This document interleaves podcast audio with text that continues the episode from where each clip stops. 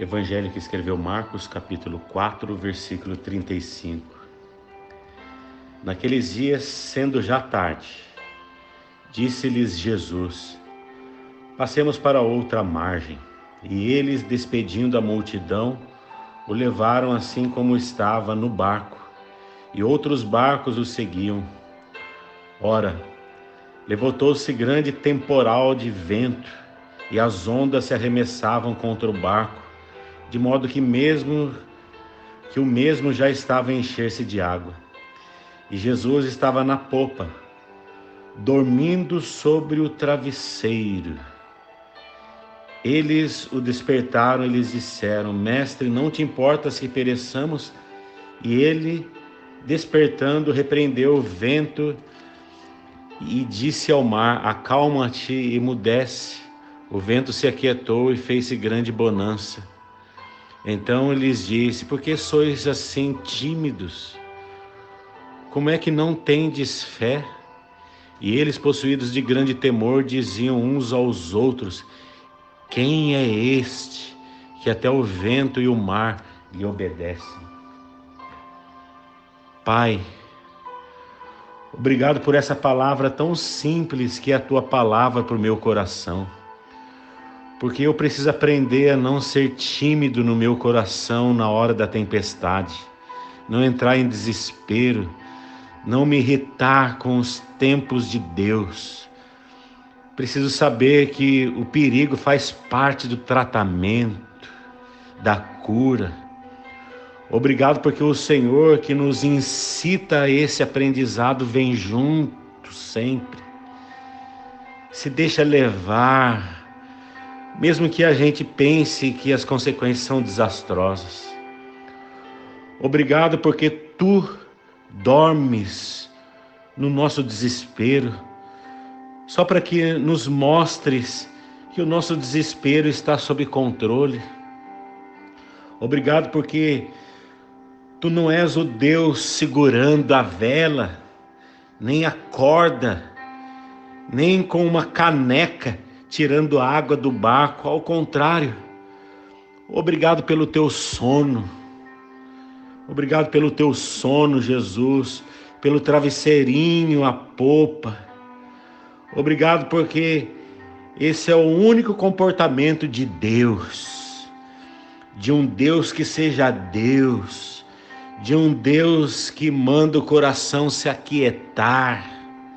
Obrigado, Jesus porque não poderia haver imagem mais absoluta, nem mais serena, nem mais soberana que essa, de Deus dormindo na polpinha do barco com travesseiro. Obrigado por esse Deus em Cristo que dorme na tempestade. Obrigado porque é daí que vem inspiração para eu poder dormir, para eu poder ter sono e ter sossego, uma paz. Obrigado, Senhor, porque tu não dormitas nem dormes, e na tempestade dormes, para poderes me ensinar a dormir, para poderes me ensinar a ter paz, para poderes me ensinar que o Senhor veio junto.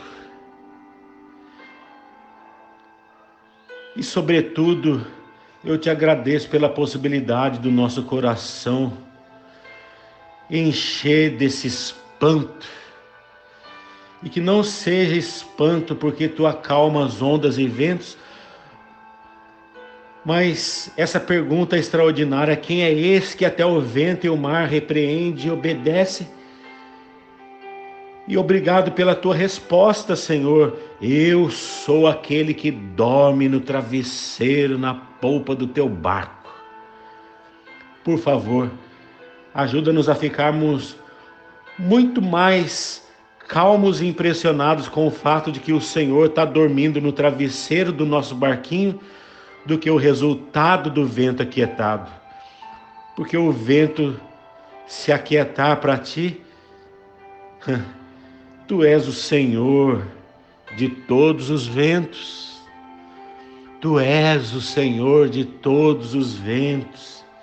Ensina, Pai, o nosso coração a se quietar quando a tempestade se apresentar.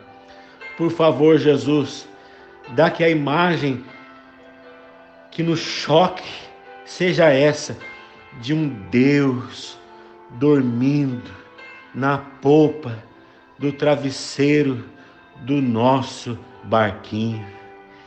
E que o Senhor durma aí, quanto, quanto lhe aprover dormir, porque ninguém te acorda antes da hora. E obrigado, Senhor Jesus, porque o barco nenhum jamais se afundou contigo. Por favor, põe essa paz no nosso coração. Transforma o nosso conhecimento teórico de Deus em alguma coisa que se transforme em tranquilidade, sossego, segurança e em paz.